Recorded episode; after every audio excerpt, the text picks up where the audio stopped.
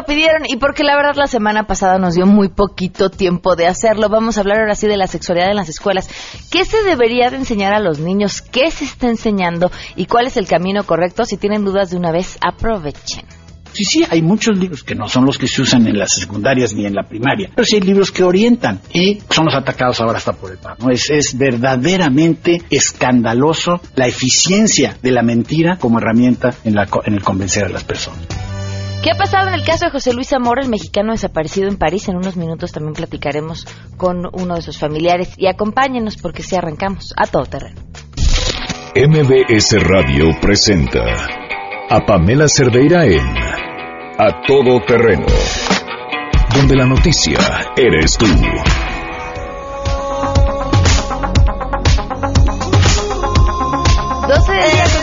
12 de día con 5 minutos, arrancamos a todo terreno en este día jueves 11 de agosto del 2016. Soy Pamela Cerdeira, gracias por acompañarnos. Las formas de estar en contacto son el 5166125. También les doy mi número de WhatsApp por si me quieren mandar mensajes de texto, 5533329585 o nos pueden mandar mensajes de voz o nos pueden mandar fotografías o nos pueden mandar lo que se les antoje que estamos al tanto para escucharlos y leerlos. El correo electrónico a todoterreno arroba mbs.com y en Twitter y en Facebook me encuentran como Pam Cerdeira. A través de redes sociales, básicamente, se ha hecho una campaña intensa eh, llamada Busco a Pepe. Nos acompaña hoy Beatriz Rodríguez Zamora, prima de José Luis Zamora, Pepe.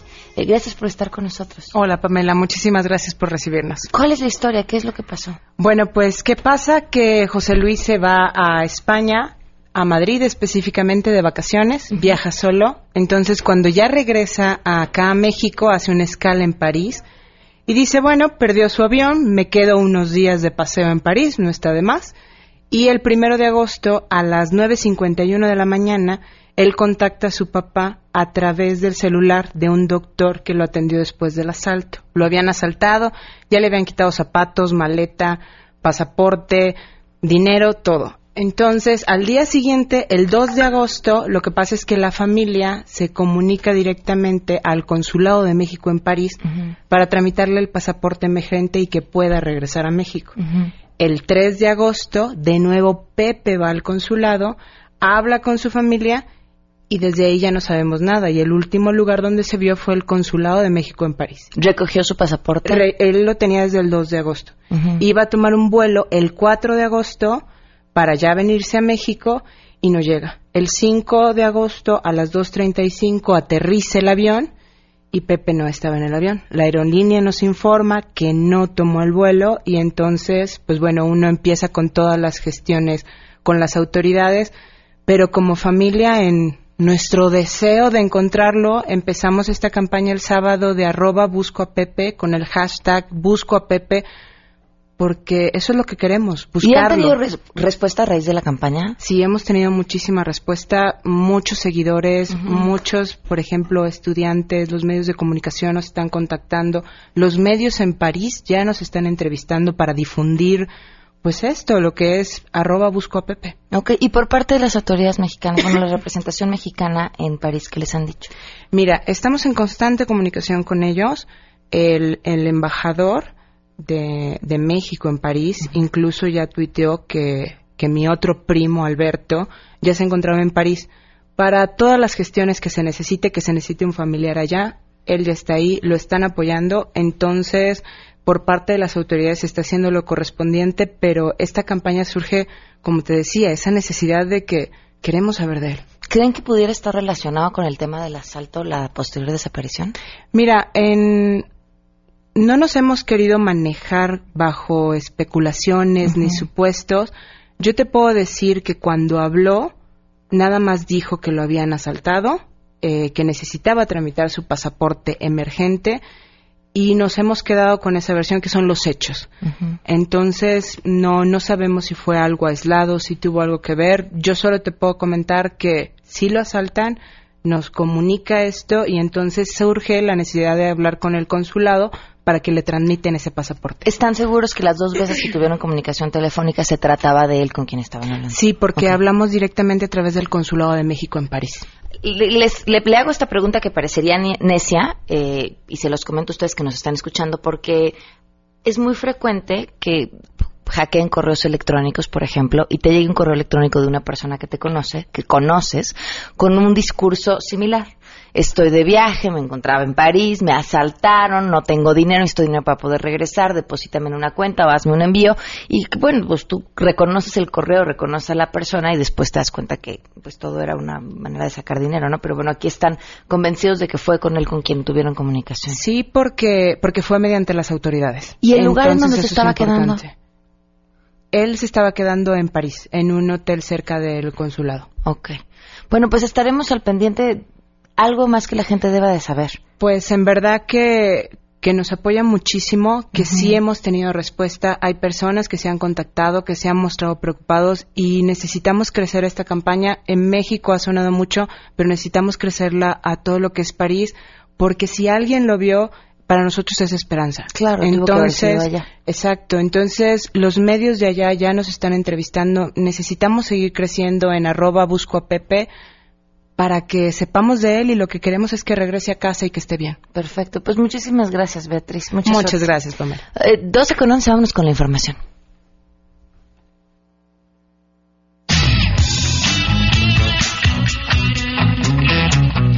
Gracias. Este jueves el presidente Enrique Peña Nieto realizó una gira de trabajo por Veracruz, donde encabezará la ceremonia de graduación de la generación 2011-2016 de la heroica Escuela Naval Militar, considerada el alma mater de los marinos militares en México. En el evento será recibido por el gobernador Javier Duarte de Ochoa. De acuerdo con información de la Presidencia de la República, el comandante en jefe de las Fuerzas Armadas reconocerá el compromiso de la patria con los cadetes recién egresados. Asimismo, Peña Nieto, en compañía del secretario de Marina, Francisco Vidal Soberón inaugurará el edificio del memorial que resguarda la bandera de guerra de la heroica Escuela Naval Militar, máximo símbolo de la institución, y también inaugurará la biblioteca virtual y las salas interactivas de inglés y de especialidades de la misma.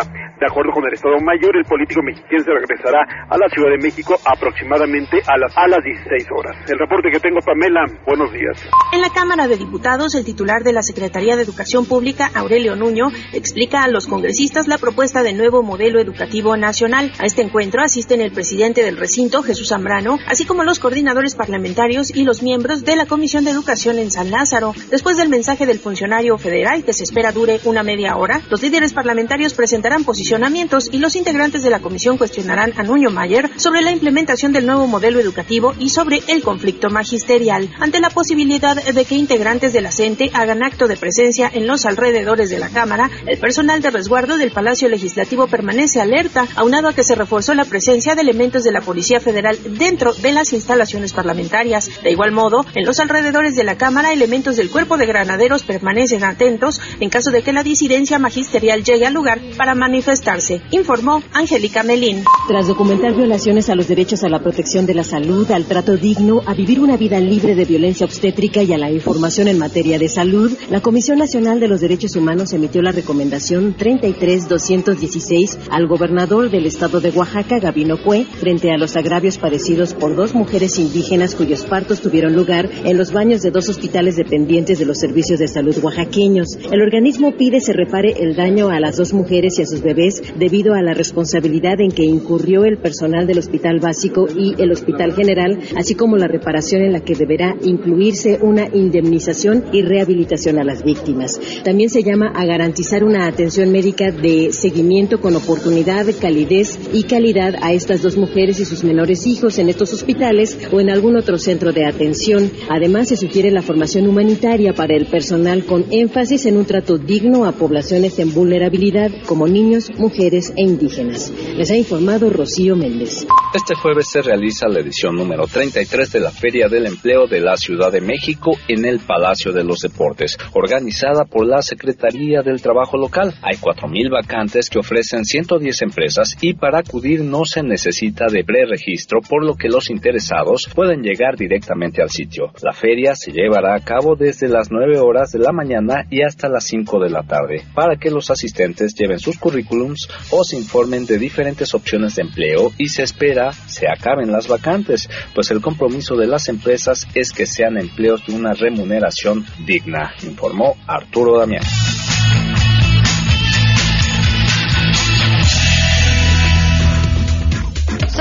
Del día con 14 minutos y tenemos buenas noticias. Centro Médico Nacional de Occidente recibió una donación muy significativa que benefició con trasplante renal a dos pacientes de 40 y 54 años de edad, los dos hombres. El especialista del IMSS, el eh, doctor Eduardo González Espinosa, jefe de División de Nefrología y Trasplantes, dijo que el paciente donante estaba en el área de cuidados intensivos con muerte encefálica, así que el personal médico realizó todo el protocolo de estudios necesarios para confirmar el diagnóstico y posteriormente hablaron con la familia. Esta accedió a realizar la donación de órganos y, por supuesto, cambiarle la vida a dos personas. Miren, les dije que el dato era uno de 40 y otro de 54. Aquí tengo una diferencia de la edad del segundo donante. Sin embargo, vale la pena eh, mencionar que finalmente eran personas, uno de ellos llevaba 13 años en tratamiento de hemodiálisis eh, con un diagnóstico de insuficiencia renal crónica y finalmente a través de este que es un acto generosísimo por parte de la familia de la persona que murió, pues le cambió la vida. Hay un video, a ver si se los podemos compartir. Es una maravilla, lo que busca es promover la, donación de órganos y durante todo este video presenta un personaje que es un patán. No recuerdo cómo se llama, pero fulano de tal es un patán, ¿no? Fulano de tal golpea a los niños, insulta a las viejitas, este, tira basura en la calle, no paga impuestos. Esa, esa mala persona y te van describiendo cómo es una mala persona a lo largo de su vida. Y, un día este fulano de tal muere, ¿no? Y cuando muere, eh, la persona que es muere atropellado o algo así, la persona, no, muere de un, un, un, ataque, algo así, está en una cafetería. La persona que revisa sus documentos para ver quién es, se da cuenta que esta persona, que era un patán y que siempre fue una mala persona, eh, era donador de órganos. Por alguna casualidad, eh, en algún momento de su vida decidió que quería donar sus órganos. Y entonces esta persona que era un patán, que era una mala persona, que hacía cosas tan malvadas, eh, el día en el que murió eh, se transformó en una buena persona, ¿no? Y cambió la vida de un niño a quien le donó tal órgano y de una señora a quien le donó las córneas y de una persona a la que le ayudó a ver no sé qué. Y finalmente el mensaje era todo, todos, todos, todos, todos eh, tenemos la oportunidad de hacer algo bueno en la vida. Vamos a una pausa y continuamos a toda más adelante, a todo terreno. ¿Cómo se enseña sexualidad en las escuelas? De eso y más hablaremos al regreso. Sí, sí, hay muchos libros que no son los que se usan en las secundarias ni en la primaria, pero sí hay libros que orientan y somos atacados ahora hasta por el PAN. Es, es verdaderamente escandaloso la eficiencia de la mentira como herramienta en, la, en el convencer a las personas. Queremos conocer tus historias. Comunícate al 5166-1025. Pamela Cerdeira. A todo terreno. Donde la noticia eres tú. Volvemos. Pamela Cerdeira regresa con más en A Todo Terreno, donde la noticia eres tú. Marca el 5166-1025. Dos al día con 20 minutos. Esta mañana Luis Cárdenas le hizo una entrevista a Alfredo Castillo en el que le cuestionó muchas cosas, desde el porqué de los uniformes, por qué Hugo Boss, por qué la novia, por qué los paseos con la novia, que seguro la novia le ha tomado las fotos tan bonitas que publica en Twitter. Y, bueno, esto es una de las respuestas que más ha llamado la atención. El alto rendimiento, el alto rendimiento es un tema de las federaciones. Que quien escribe a los atletas son las federaciones quienes deciden quiénes van y quiénes no van son las federaciones. Con las que tú te peleaste. Quienes ponen a los equipos son las federaciones. Con las que tú te y peleaste. CONADE y CONADE es una agencia de viajes que propiamente lo único que hace es dar el dinero a las federaciones. Y que cuando nosotros, nosotros nos dimos cuenta que había competencias que no tenían razón de ser y no tenían por qué estar, y nosotros alzamos la voz, entonces ahora resulta que el culpable es la CONAVE. Ángela está con nosotros, gracias por acompañar. ¿Cómo estás, Pame? Bien, oye, yo busqué toda la mañana en la página de la CONADE y en ninguna parte encontré lo de la agencia de viajes, pero tú que sabes del tema, explícanos cuáles son las funciones. Bueno, primero quiero un viaje a las Bahamas, voy a ir a, a la CONADE a ver que me coticen.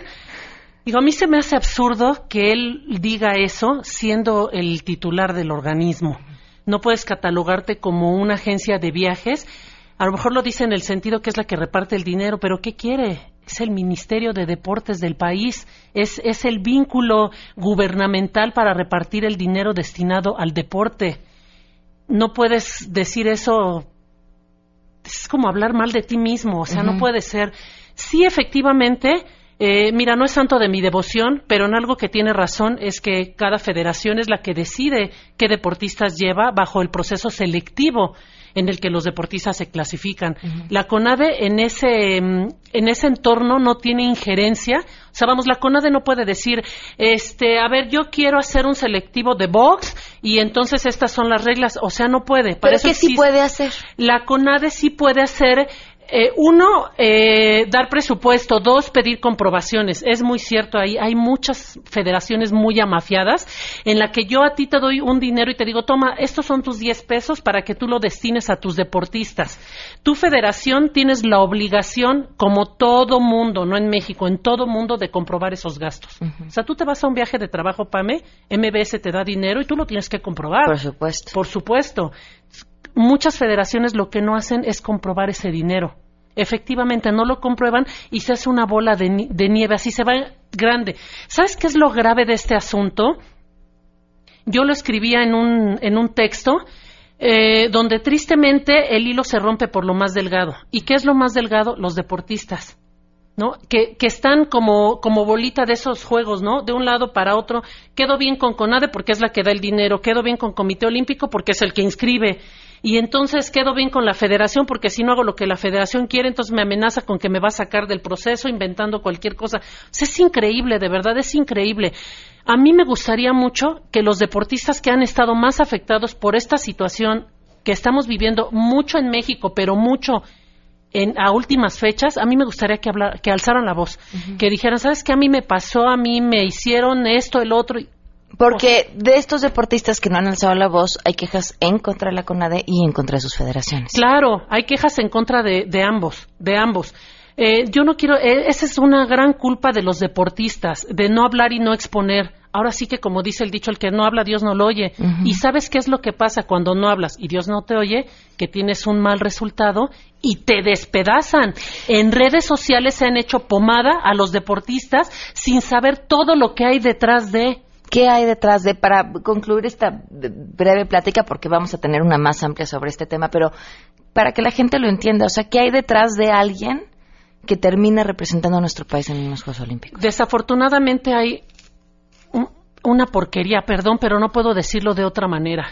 Un deportista no entrena, no entrenó para llegar a Río hace dos meses se avientan cuatro años y de esos cuatro años es para este ciclo, pero tienen atrás diez preparándose. Te voy a poner un ejemplo así muy breve. Aida llega a Juegos Olímpicos eh, con una expectativa muy alta porque venía de ser subcampeona olímpica en Londres. Aida no llegó y dijo, ay, pues a ver cómo me va. O sea, ella no llegó con la mentalidad de decir, voy a tirar un cinco para hacer enojar a todos los mexicanos. O sea, no, no. Ella entrena y tira más de 500 flechas al día. O sea, le pasó un mal día, sí, lamentable, sí, nos quedó a deber, sí, le quedamos a deber también.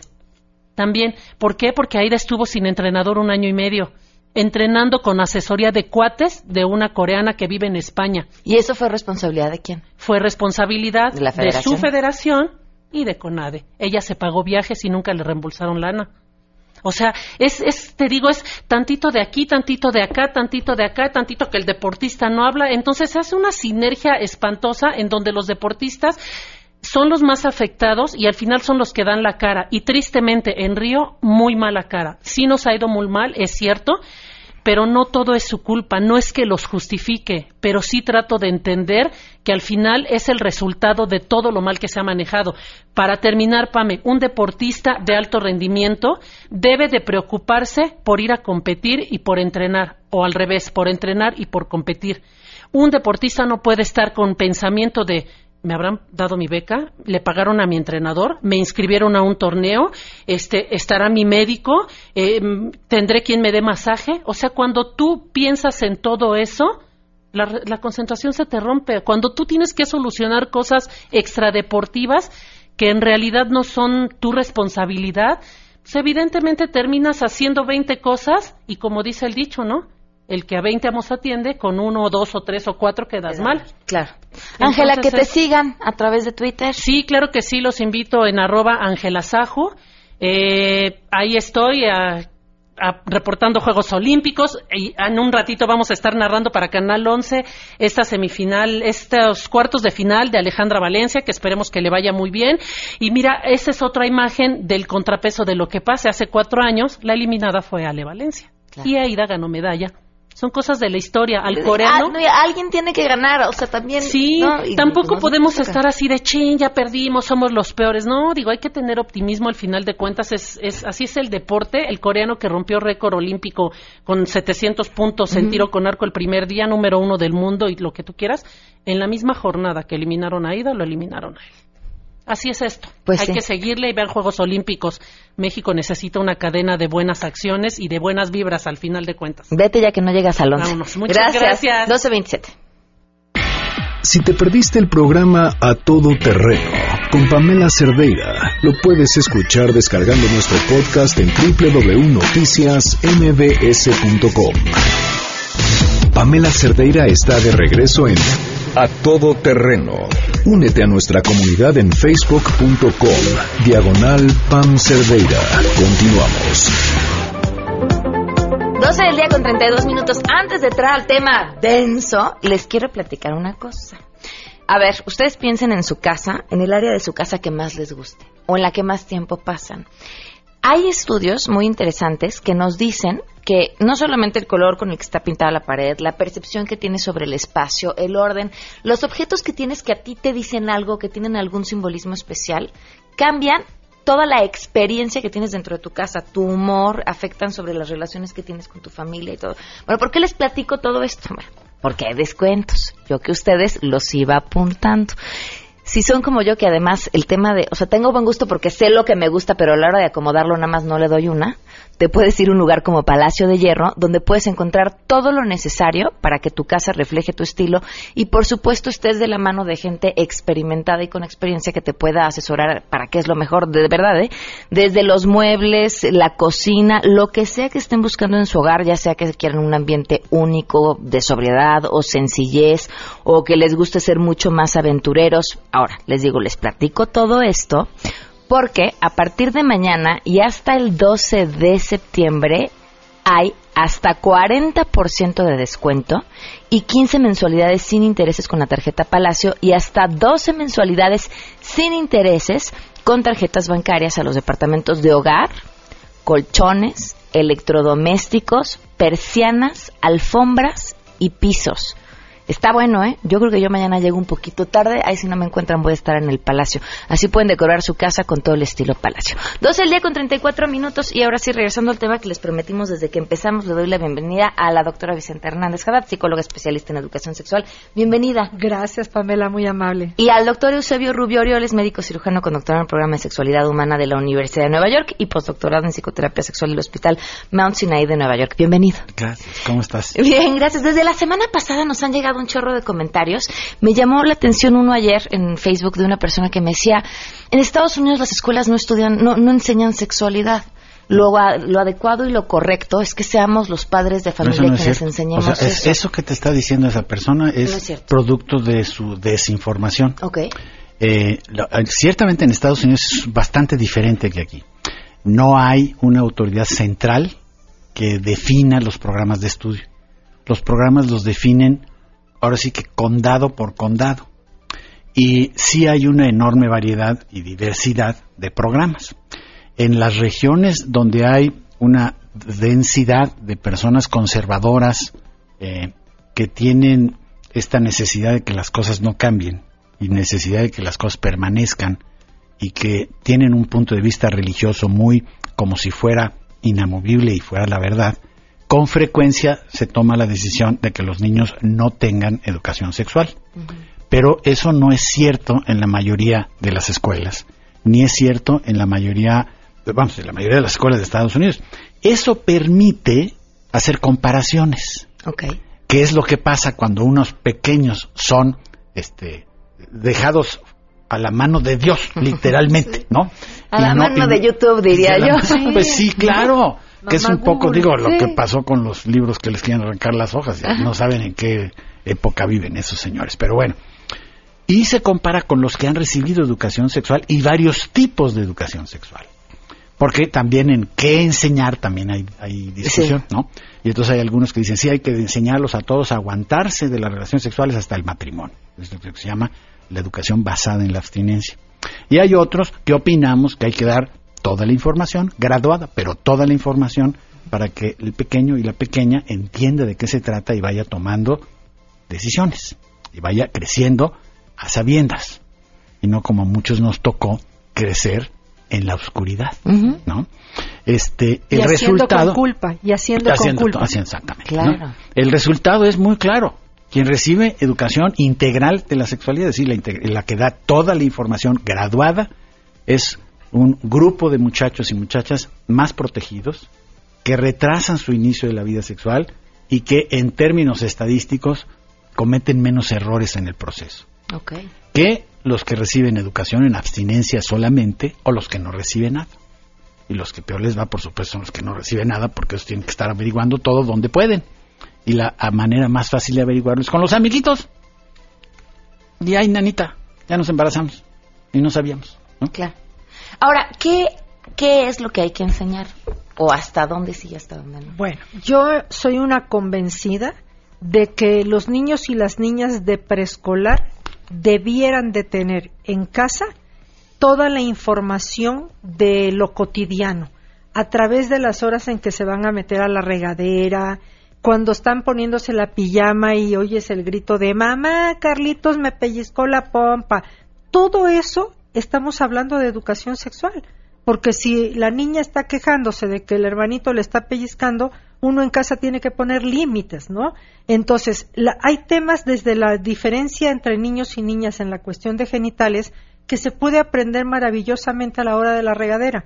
Hay mamás y papás que me dicen, pero ¿a qué edad es bueno ya que no se bañen juntos?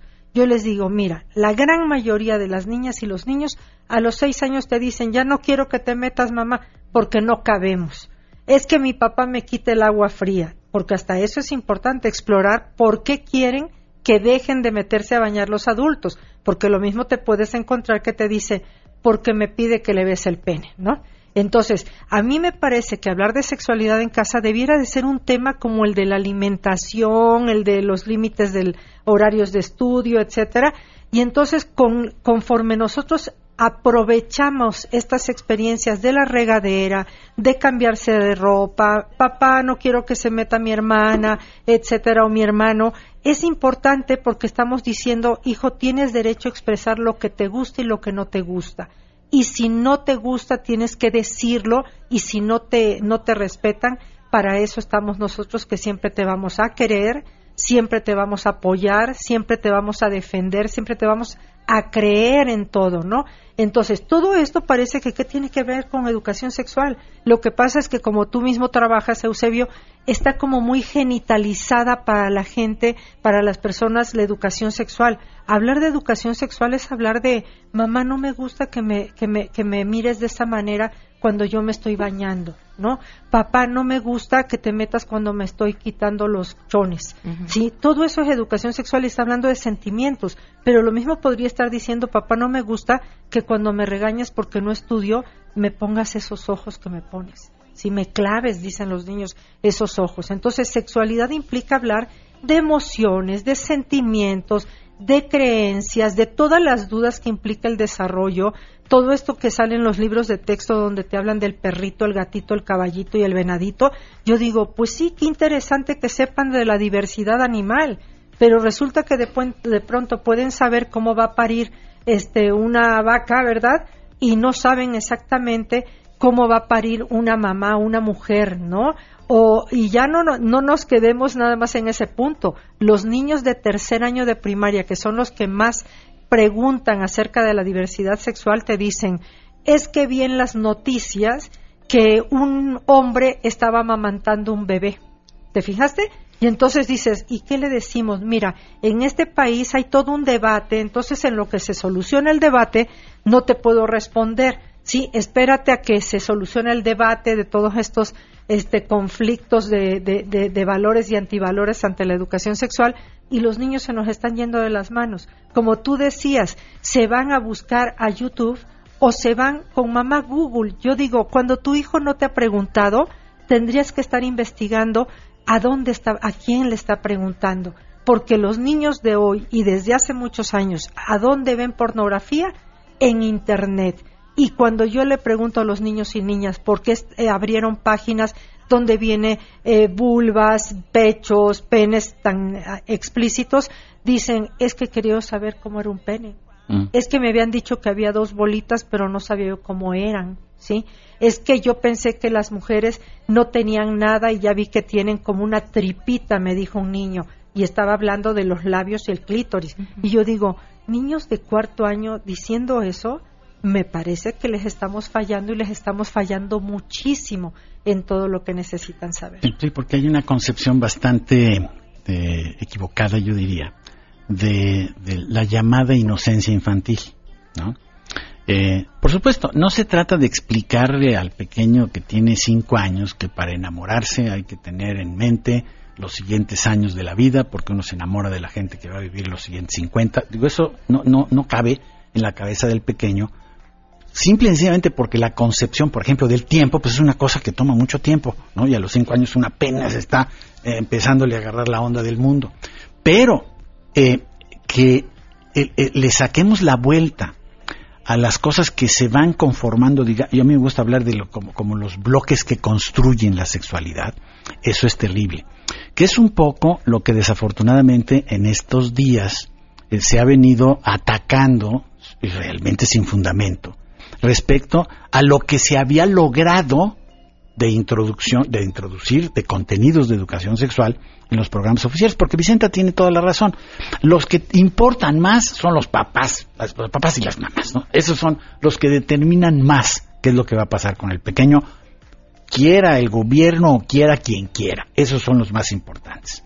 Precisamente por eso es que las cosas están como están, porque hay una pánico de hablar directamente de las cosas sexuales con todo mundo y más con los hijos. Y entonces, bueno, pues eso es una realidad que ojalá todo mundo que esté pensando en tener hijos o ya tenga, eh, de alguna manera sea consciente y se, y se documente, porque hay afortunadamente mucha información. Pero hay otra realidad, es una obligación del sistema educativo, por la sencilla razón de que esto es parte de la convivencia, esto es parte de la vida, y para eso es la educación. Entonces, todos estos cuestionamientos de que eh, no, no, no, no les deben hablar de estas cosas a los pequeños, por ejemplo, del cuerpo, ¿no? Por ejemplo, de, de, nombrar los genitales, nombrar los genitales del otro sexo. Hay, hay, toda una reacción de que qué barbaridad, eso va a confundir a los pequeños. No confunde nada, al contrario. Me imagino que es hasta una herramienta que previene el abuso sexual. Pero por supuesto. si el pequeño o la pequeña tiene claridad de cuál es su cuerpo, cuáles son sus genitales, por qué cubrimos los genitales, pues porque hay una norma. Los genitales son para uno nada más y compartirlos cuando crezca, no de chiquito. Entonces nadie tiene derecho a tocar su pene, nadie tiene derecho a tocar su vulva y hay que enseñar los nombres tal cual, no estar ahí con metáforas o, eufemismos que hacen que nadie entienda bien, y menos los pequeños. Eso es protector, desde luego. Entonces, pues todos estos señores que yo francamente estoy admirado de sus estrategias dignas de Hitler, ¿no? Porque Hitler es lo que hacía. No le gustaba y los mandaba a quemar los libros. Así sí, es la asociación, esa asociación neoleonesa, de padres de familia. Unión, neoleonesa. Que, que, tiene eh, bases y antecedentes de religión. Pues es una derivación de la Unión Nacional de Padres de Familia que no, no, lo dicen formalmente, pero siempre está alineado con la Iglesia Católica. Y, ahora, y ahora sí voy a decirlo no es posible que la Iglesia extienda su ministerio a cuestiones que tienen que ver con la ciencia pedagógica, porque ahora nos están dando lecciones, ¿no? Y lecciones de sexología. Ahora se supone que entonces nos dan, nos explican cómo son las cosas con puras cosas que son imprecisas, puras cosas que están sesgadas. Eh, la unión esta de padres de familia de Nuevo León, la que quiere arrancarle las hojas como tremenda solución. A ver, señores, Piensen, por favor. Le arrancan las hojas de educación sexual a sus libros y se los dan a sus niños mutilados. A ver, ¿cuál creen que va a ser la reacción del pequeño? por favor. o buscar lo que decían las hojas en lo muy fácil y accesible que está con, con, con mamá Google. Eso es lo que va a suceder. Y, pero entonces van a tener que exponerse a la falta de cuidado que tiene el Internet, como el Internet todo el mundo quiere poner las cosas, pues entonces ahí se va a exponer a que de repente con lo que den es con páginas pornográficas, que pues yo creo que no son muy elegantes para que un pequeño que apenas está entendiendo vea cómo los adultos están comerciando con el sexo. Pues no, ahí sí que no, ¿no? Tengo que ir a una pausa de volada y ahorita seguimos platicando, volvemos.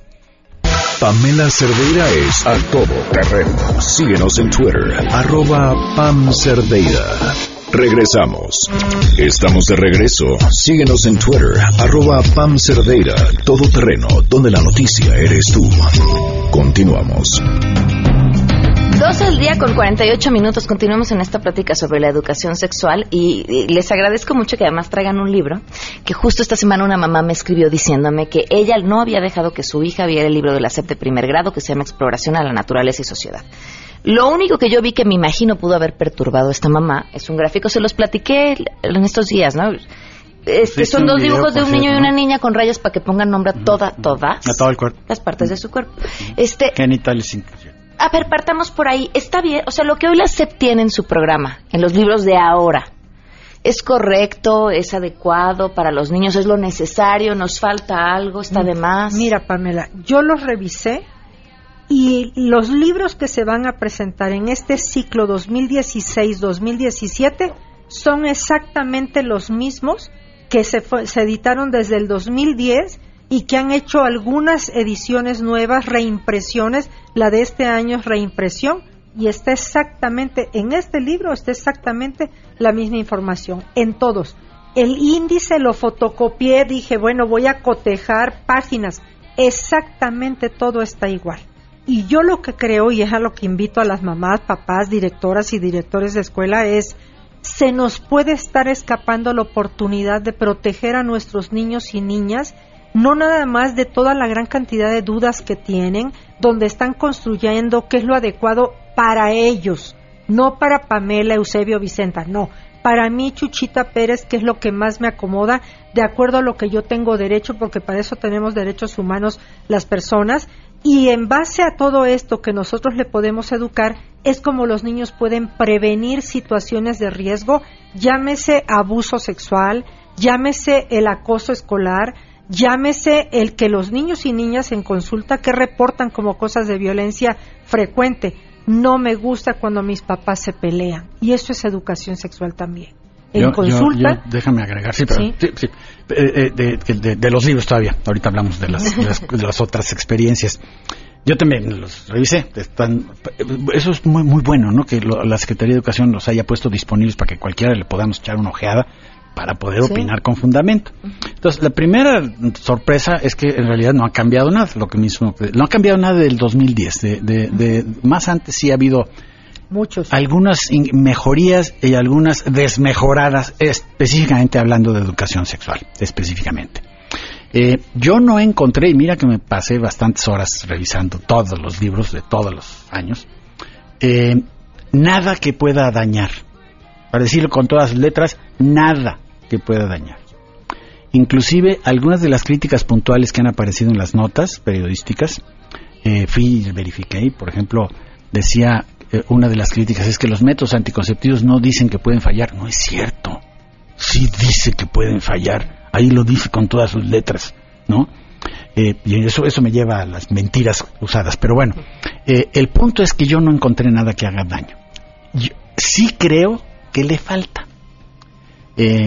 por ejemplo, el placer no está mencionado con claridad. Y el placer es una cosa importantísima de entender que se siente muy intensamente y hay que aprender Pero es pecado, no vamos a hablar de Pues por eso, este, la otra cosa que está ausente y aquí les voy a dar por su lado algunos es el amor. El, entender los enamoramientos y las cosas locas que se sienten cuando uno se enamora, eso es muy importante, sobre todo en secundaria y un poquito antes, porque los, los chavitos antes de, de, repente se enamoran hasta en, en kinder, pero son enamoramientos más leves, ¿no? Este, pero los que pasan en la, pubertad o en la adolescencia son tremendos. Y si lo agarra uno desprevenido, todo ese tormento emocional, y, es la escuela donde hay que aprender de qué se trata, eso está ahí medio borrado, ¿no? Y la otra cosa que está ausente y ha estado ausente porque ya una vez estuvo medio mencionado y se generó tal controversia que mejor lo quitaron, es el asunto de la diversidad sexual, por donde empezó todo este asunto. ¿No? Eh, todo este asunto me refiero a toda esta campaña. Por el día 17 de mayo se hace la propuesta de validar el matrimonio igualitario y de ahí se agarraron. Y se agarraron, yo cuestiono severamente las acciones de todo este grupo, con familia, severamente a las acciones de la Unión de Padres de Familia de, Nuevo León y severamente a algunas otras organizaciones que están afiliadas y cuyos nombres ya no voy a mencionar. Porque no es válido defender una creencia con mentiras y calumnias. Eso no se vale. Y eso lo digo de primera línea porque un manual que nosotros produjimos fue usado en los ataques estos diciendo que ya estaban listos y que se iban a repartir. Y este es un manual que se hizo hace muchos años y que desafortunadamente ya no se reparte y que no, no dice nada de lo que decían que decía. ¿No? es, ahora, mira, la sorpresa mayúscula es que esto que está sucediendo, es decir, hay una iniciativa progresista, hay este ataque directamente al sistema educativo, el sistema educativo reacciona con, con, con, lentitud. Ya por fin el secretario dijo, no, no es cierto, no es cierto lo que están diciendo. este, eh, eh, se, se, reparten los libros. Entonces atacan los libros de ahora, ya no dicen los, los atacan realmente sin fundamento. Dicen que tienen unos análisis ahí, pero son análisis que no tienen ni pies ni cabeza desde el punto de vista pedagógico y de desarrollo sexual de los pequeños y las pequeñas. La sorpresa es que me escribe una conocida, una, profesional de España que está trabajando en Colombia, y me dice, oye, esto que estás platicando en la entrevista que hiciste con Pamela, esta que hicimos la semana pasada, es lo mismo que está pasando en Colombia. ¿Cómo? Entonces ya le paso muy bien y me meto a investigar un poquito. Ocurre que allá es la misma estrategia. El gobierno está produciendo un manual, una cartilla que se llama de convivencia, que es un manual de una cosa que va a servir para la educación sexual, y el ataque empezó, y el ataque con falsedades empezó desde antes de que nadie lo viera. Así, igual que hoy. ¿no? Antes nadie había visto los libros de texto y empezaron a inventar que decían y inventar y poner imágenes que no correspondían y haciendo trampa para generar temor en las personas. Y lo grave y la denuncia que quiero hacer es que tuvo efecto. Y tuvo efecto en el modelo educativo. El modelo educativo es una vergüenza en lo que se refiere al el nuevo modelo, ese que están ahorita presentando por todos lados, como modelo pedagógico a mí me parece bastante bien, ¿eh? la idea de hacer pensar y tomar decisiones y que no sea una cosa basada en la memoria, eso está muy bien. Pero la educación sexual está casi ausente. Está mencionada dos veces en primaria y dos tímidas veces en secundaria. La palabra anticonceptivos está ausente del diseño curricular. Y esto pues no podemos afirmar con contundencia, porque no estuvimos en el equipo que diseñó el currículum nuevo que está discutiéndose, pero huele a que se intimidaron con todas estas cuestiones de la ultraderecha, que se construyó con falsedades y se construyó con ataques infundados y sin ciencia detrás. Y pues eso es una vergüenza. Ojalá corrijan ese error en el modelo educativo, porque ahí eso sí tiene trascendencia.